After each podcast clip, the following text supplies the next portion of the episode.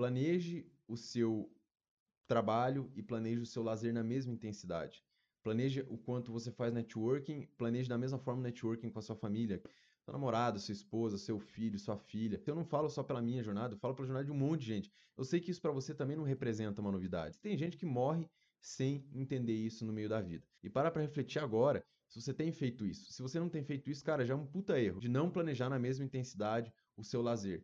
Eu sei que, na maioria das vezes, a gente precisa trabalhar mais horas do que tem de lazer. Se você trabalha 10 horas por dia, eu sei que vai ser difícil ter no mesmo dia 10 horas de lazer. Aí você não dorme, ou enfim, aí já não é lazer. Você tem que equilibrar na mesma intensidade. A mesma intensidade que você trabalha, intensidade, não tem, não tem uma relação direta com o tempo, você tem que ter a mesma intensidade no seu lazer. Essa é, é a proporção ideal. Não tem nada a ver com quantas horas você passa ali, mas sim o quão bem você planeja, o quão bem você vai se divertir e estar presente ali.